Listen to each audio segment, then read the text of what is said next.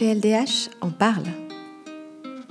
Une ordonnance du juge des référés en date du 9 mai 2019 a été au centre de beaucoup des échanges sur les réseaux sociaux et dans les médias ces derniers jours.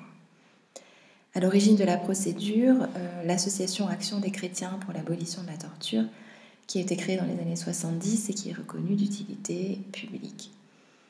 Cette ONG a intenté une procédure devant le tribunal administratif de Paris en référé sur le fondement de l'article L521-2 du Code de justice administrative français.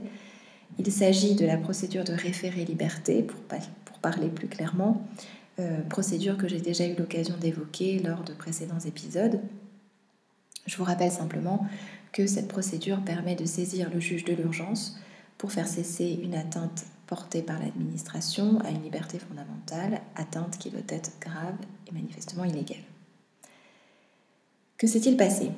L'ONG demandait l'annulation de l'autorisation de sortie douanière hors de l'Union européenne du cargo Bari Yanbu, qui devait quitter le port du Havre pour rejoindre l'Arabie saoudite.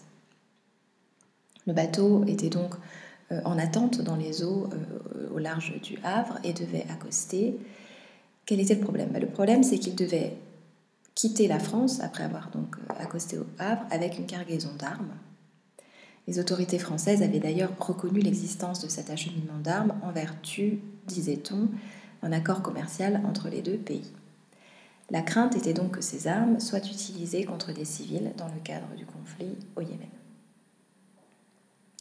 La procédure intentée se fondait euh, sur le traité sur le commerce des armes qui euh, n'autorise pas le transfert d'armes à partir du moment où un État a connaissance du fait que ces armes pourraient servir à commettre un génocide, des crimes contre l'humanité, des violences graves, euh, des violations graves de la Convention de Genève euh, de 1949, des attaques dirigées contre des civils ou d'autres crimes de guerre. C'est l'article 6, alinéa 3 de ce traité qui nous l'indique.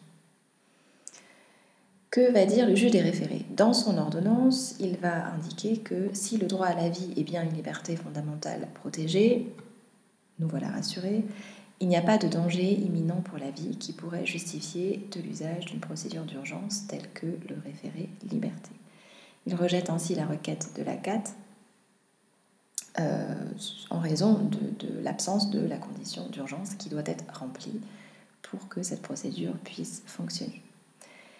Donc, si la condition d'urgence n'est pas remplie, cela signifie que la procédure de référé n'est pas disponible, mais une procédure au fond euh, pourrait s'ouvrir, puisque le référé, le juge des référés n'est de toute façon pas le juge du fond.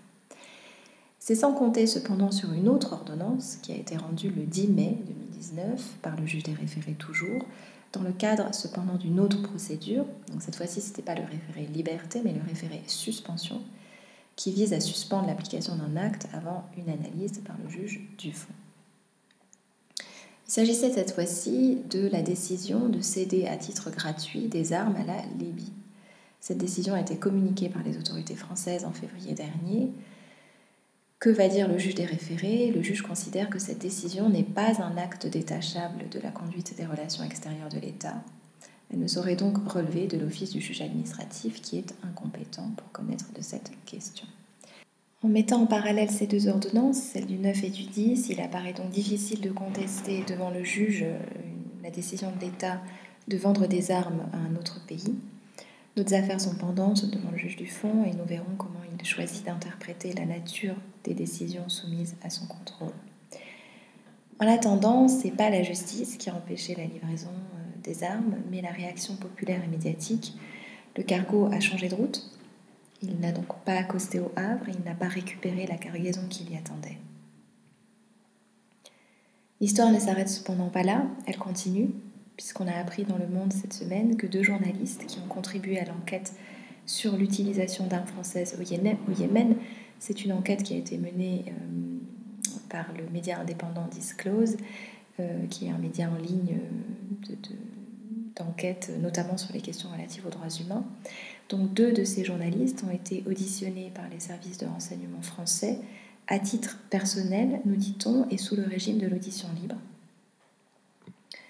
Comme vous l'imaginez, cette convocation a été dénoncée par la Fédération européenne des journalistes comme une atteinte à la liberté de la.